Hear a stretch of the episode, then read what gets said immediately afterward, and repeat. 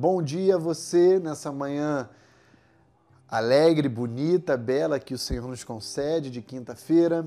A graça e a paz de Cristo a você e ao seu lar. Há uma alegria imensa podermos continuar crescendo a fim de atingirmos, de alcançarmos a estatura do varão perfeito.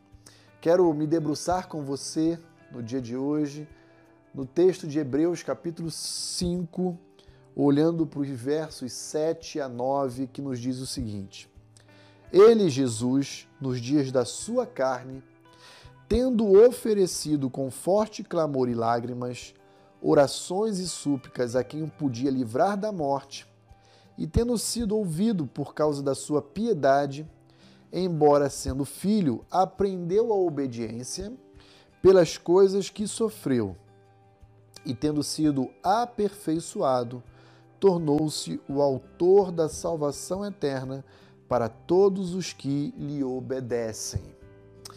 Queridos, meu convite a você, olhando para essa passagem, é para que você perceba que, mesmo Jesus Cristo sendo Deus encarnado, ele precisou passar por algumas etapas aqui ao longo da sua vida na Terra.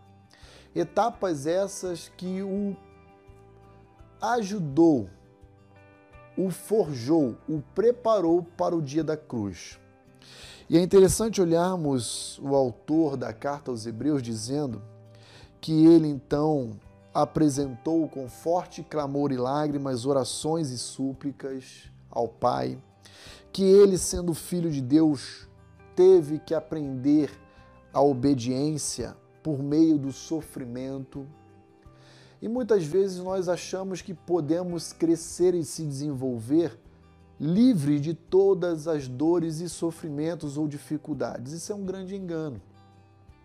Eu me recordo que quando eu era criança, indo para a adolescência, eu tinha algumas dores no meu corpo e que muitas vezes o médico, o pediatra à época, dizia que era uma dor de crescimento, porque ah, nós estávamos como que esticando né, a nossa musculatura, os nossos ossos, para o nosso próprio desenvolvimento natural. É dor de crescimento. E eu queria dizer, tomando por analogia essa dor de crescimento, que Jesus experimentou também dores de crescimento dores que promoveram o seu crescimento, dores que o levaram a um amadurecimento a ponto de poder então enxergar a cruz e enfrentar a cruz de forma preparada e habilitada para aquele dia. E é por causa disso que nós, eu e você, temos a salvação e a dádiva da vida eterna.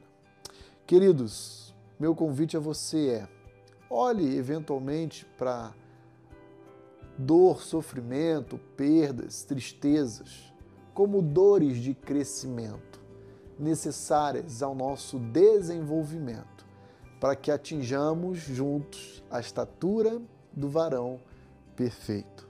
Que Deus o abençoe e que você possa então descansar na certeza de que se o nosso Mestre experimentou todas essas coisas, eu e você também devemos, em alguma medida, atravessar cada uma delas. Um forte abraço.